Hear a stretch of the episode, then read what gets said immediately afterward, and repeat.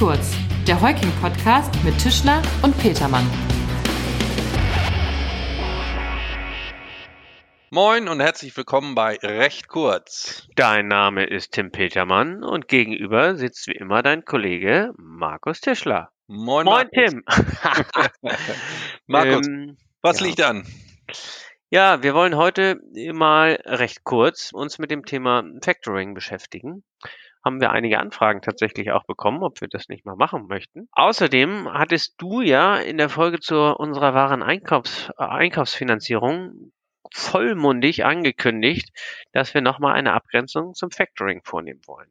Also, wie sagt man so schön, ran an die Buletten. Alles klar, ran ans Factoring. Für alle, die mit dem Begriff nichts anfangen können, als Factoring bezeichnet man landläufig den gewerbsmäßigen Forderungskauf. Richtig. Der sogenannte Factor kauft gewerbsmäßig Forderungen von Unternehmen auf, die diese dann gegen ihre Kunden haben. In der Regel offene und noch nicht fällige Forderungen aus Lieferungen und Leistungen. Äh, Aber Markus, warum das Ganze? Warum werden Forderungen geh- und verkauft? Naja, das klassische sogenannte echte Factoring erfüllt drei Kernfunktionen. Ganz vorne steht die Finanzierungsfunktion. Okay, das müssen wir erklären.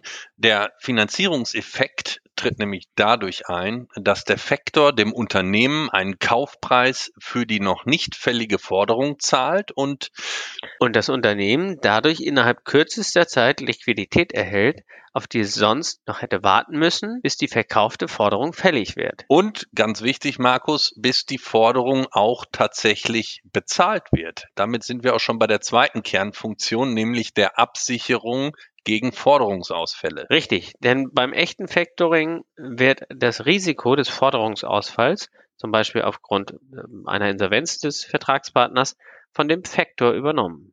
Nicht schlecht. Was ist die dritte Kernfunktion? Nun ja, der Factor übernimmt in der Regel auch das Forderungsmanagement, also die Debitorenbuchhaltung, das Mahnwesen und schließlich das Inkasso. Das nennt man dann Full Service Factoring. Das spart also nebenbei noch Zeit und Mühe.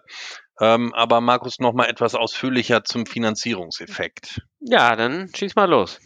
Ähm, durch den regresslosen Verkauf äh, fallen die Forderungen nämlich aus der Bilanz des Unternehmens raus und stattdessen erscheint dort nun der Kaufpreis aus dem Forderungsverkauf als Barmittel. Ja, Aktivtausch sagt man dazu auch. Völlig richtig, wenn das Unternehmen die Barmittel dann nutzt, um bestehende Verbindlichkeiten zu begleichen, Verringert sich das Fremdkapital auf der Passivseite und die Eigenkapitalquote des Unternehmens erhöht sich automatisch. das nennt man dann Bilanzverkürzung. Die Bilanzverkürzung und die erhöhte Eigenkapitalquote sorgen dann für ein besseres Bankenrating. Exakt, was wiederum die Kreditwürdigkeit des Unternehmens erhöht.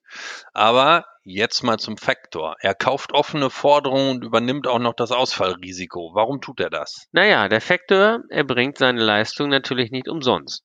Er erhebt Gebühren in Höhe eines individuell vereinbarten Prozentsatzes des aufgekauften Forderungsbestandes sowie regelmäßig Pauschalen für die Bonitätsprüfung der Kunden des Forderungsverkäufers. Ähm, Markus, so viel erstmal zum echten Factoring. Gibt es denn auch unechtes Factoring? Naja, sonst würden wir es wahrscheinlich auch nicht echtes Factoring nennen. Alles Also klar. das, als unechtes Factoring bezeichnet man den gewerbsmäßigen Forderungskauf, bei dem der Faktor das Ausfallrisiko nicht übernimmt. Womit dann eine der gerade besprochenen Kernfunktionen nicht erfüllt wird. Ne? Genauso ist es. Es bleibt die äh, Finanzierungsfunktion und die Arbeitsentlastung. Aber wenn endgültig feststeht, dass die Forderung uneinbringlich ist, dann erfolgt eine Rückübertragung der, naja, im Ergebnis wertlosen Forderungen. Ne? Genau, und das Unternehmen muss den erhaltenen Kaufpreis dann dem Faktor erstatten. Sozusagen in der Regel und in der Praxis erfolgt das dann in, im Rahmen einer Verrechnung. Ne? Ja, ähm, vielleicht noch wissenswert, das unechte Factoring wird in der Rechtsprechung und Literatur überwiegend als Darlehen angesehen. Die Abtretung der Forderung erfolgt dann nur zur Sicherung des Darlehens, also der Summe, die der Faktor als Kaufpreis für die Forderung bezahlt hat. Eine weitere Spielart des Factorings ist das sogenannte Fälligkeitsfactoring. In dieser Variante zahlt der Faktor den Kaufpreis für die Forderung erst wenn die Forderung fällig ist. Der Factoring-Kunde verzichtet hier also auf die Finanzierungsfunktion. Ja, er begnügt sich sozusagen mit der Ausfallabsicherung und der Entlastung im Forderungsmanagement. Da die Finanzierungsfunktion wegfällt, kann übrigens das Fälligkeitsfactoring auch ohne KWG-Erlaubnis durchgeführt werden. Guter Punkt, Tim. Vielleicht zur Klarstellung.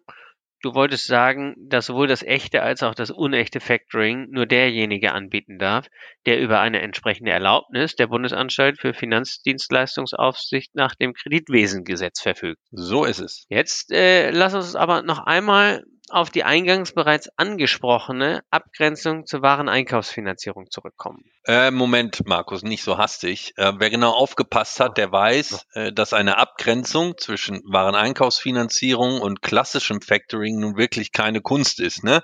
Denn während beim klassischen Factoring der Lieferant, also der Forderungsgläubiger, der Initiator ist, Hast ja recht. Ist bei der Wareneinkaufsfinanzierung der Abnehmer, also der Forderungsschuldner, der Initiator. Interessant ist daher wirklich eher die Abgrenzung zwischen der Wareneinkaufsfinanzierung und dem sogenannten Reverse Factoring. So ist es, denn im Gegensatz zum klassischen Factoring wird das Reverse Factoring genauso wie die Wareneinkaufsfinanzierung vom Abnehmer initiiert. Genau, beim Reverse Factoring schließt der Abnehmer mit dem Factor einen Vertrag, in dem sich der Factor verpflichtet, die Forderungen des Lieferanten vorzufinanzieren. Stellt sich wirklich die Frage, wo der Unterschied zur Wareneinkaufsfinanzierung ist, ne? Ja, Tim, dann spann mal die Ohren auf. Also, der Feintrader kauft die Waren beim Lieferanten ein und verkauft diese im Anschluss an das Unternehmen weiter. Beim Reverse Factoring ist hingegen das Unternehmen selbst der Käufer der Ware. Der Factor übernimmt hier lediglich die entsprechende Verbindlichkeit gegenüber dem Lieferanten.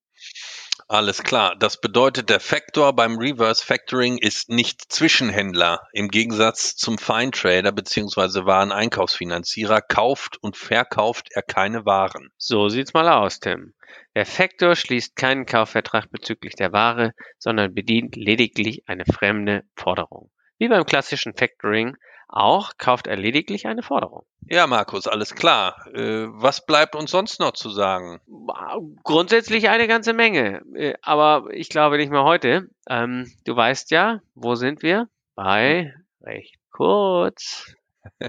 Hätten wir das auch geklärt. Gab es sonst noch was? Bevor wir abschalten, wenn Sie da draußen Interesse an einem bestimmten Thema haben, dann schreiben Sie uns doch gerne eine Mail an recht kurz, zusammengeschrieben, at heuking.de. Ja, super Idee. Dann bedanken wir uns fürs Zuhören. Das war recht kurz. Machen Sie es gut. Tschüss aus Hamburg. Ja, tschüss, bis zum nächsten Mal.